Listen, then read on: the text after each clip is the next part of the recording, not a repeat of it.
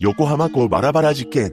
2009年に神奈川県横浜市金沢区で発覚した事件です。本件を起こしたのは8人グループの男たちであり、実行するために使われたのは木々を伐採するあの道具だったのです。指示をする者、実行する者、その実行を協力する者、運搬する者などそれぞれに役割があったと言います。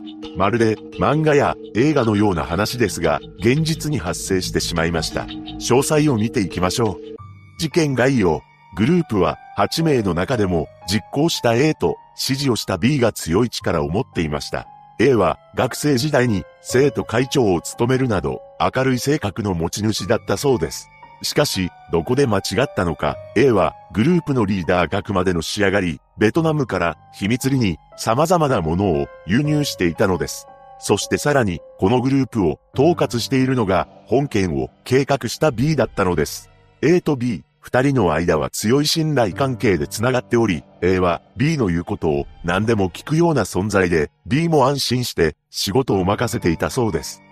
本件の発端は B が経営するお店を他のオーナーに乗っ取られそうになったことがきっかけでした。そのうち B とオーナーがトラブルで口論になります。ついにはオーナーが B に対して秘密裏に輸入していることをバラすと言ってきたのです。この言葉に B は危機感を覚え、オーナーの存在を何とかしないと、と考え出します。そしてこの一件がきっかけとなり、B は A を含めたメンバーにオーナーを片付けることを命じたのです。そして2009年6月18日、B に命じられた A はオーナーと会社員男性をホテルの一室に呼び出します。また A がオーナーと会社員男性の2名を呼び出す前にホテルの従業員に対してドラマの撮影をするから大きな物音がするかもしれないと話していました。そうして大きな物音が立つことで邪魔が入らないように周到に予防線を張って備えていたということから A の小賢しさがわかります。オーナーは当初仕事の商談と聞いていたためその場所に何の疑いもなく現れました。しかしそこには数人の男たちが待ち構えていたのです。驚くオーナーと会社員男性でしたが A らは部屋から出られないようにして二人をこの場に留めました。その後、A は計画を何のためらいもなく実行することになります。そしてオーナーをバスルームに連れて行きました。A はオーナーに対して安心しろ。水なんて余ったれたもんは使わないよ。と言ったのです。そして A が取り出したのは電動のチェーンソーでした。青ざめるオーナーは A に対して母親と電話がしたい。などと言い出しましたが、A はにやりと笑顔を見せたと言います。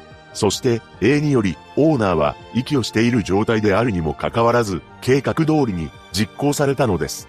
A はこの時も笑いながら動いちゃダメだろと話していたそうです。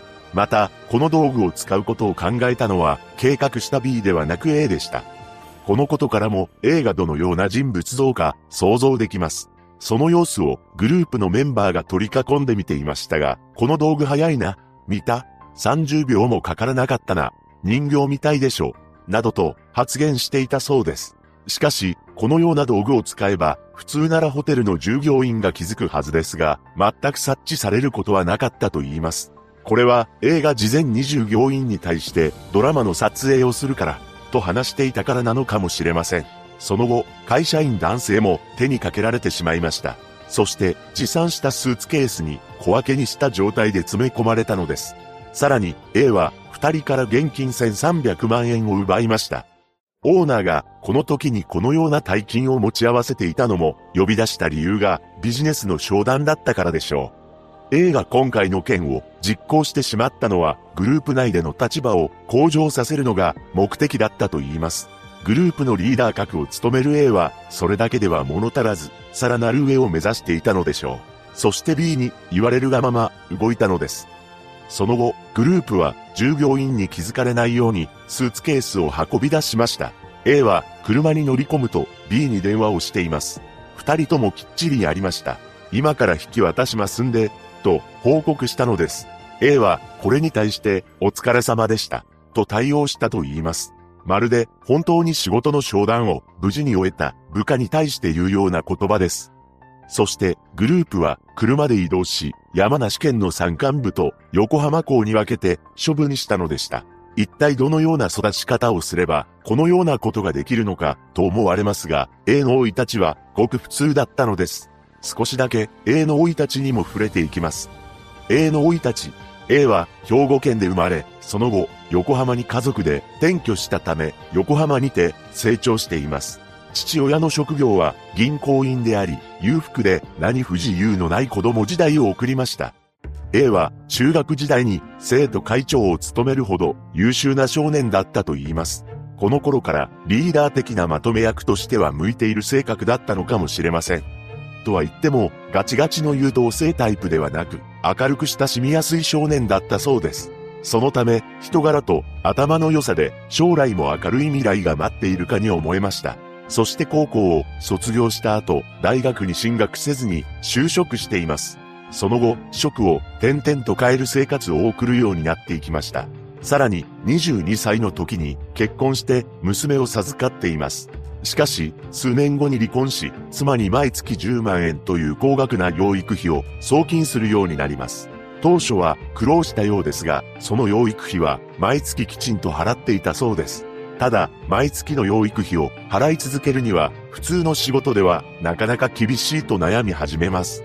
その後、給料の高い仕事を求め、A はある組に入っていたとされており、そこで出会ったのが B だったというわけです。B と出会ったことで本件が発生してしまいましたが、実行したのは A であり、その最中に使用した道具や言動を考えれば普通ではないことは明白です。その後、A は裁判員裁判による裁判では初の判決を受けることになります。事件のその後、A をはじめとするグループは当初別の件で逮捕されていました。そこで A はこのままではどうせ見つかる。と思い、諦めに近い気持ちで実況したそうです。実行した際に、運搬を手伝った B の部下3人についても捕まりましたが、懲役3年、執行猶予5年と、結果は軽かったのです。それ以外にも、共同で実行した男には、懲役12年となりました。そして、A は、裁判員裁判において、史上初の極刑が下ります。この時、裁判員の一人は記者会見で、とても悩み、何度も涙を流した。と告白していました。しかし、裁判員たちがこの判決を下せたのは、オーナーや会社員男性の残された家族による訴えがあったからだったと言います。オーナーの妹は裁判員たちに判決をためらった時は考えてほしい。私たちにとって無期懲役は無罪と同然だ。と投げかけたのです。また、会社員男性の妻は家族の幸せと主人の笑顔を返してほしい。と語っています。そうした言葉によって、残された家族たちの望み通りに判決を下しました。しかし、計画した張本人である B は、グループメンバーが次々と逮捕されるのをよそに逃げていたのです。B は海外に逃げてしまったため、国際手配されました。さらに、未だに捕まることはなく、どこかで暮らしているか、もしくは、もうこの世にいない可能性もあります。ただ、一つだけ大きな謎が残ります。それは B の顔写真が全く公開されていないということです。本件は2009年に発生しており、A らも同年に捕まっています。公式に公開されなくとも、今の時代、卒業アルバムなどが出回っていてもおかしくありません。そういった意味でも、本件は闇が深い事件と言えます。あなたはどのように感じたでしょうか？被害者のご冥福をお祈りし、再発防止を願うばかりです。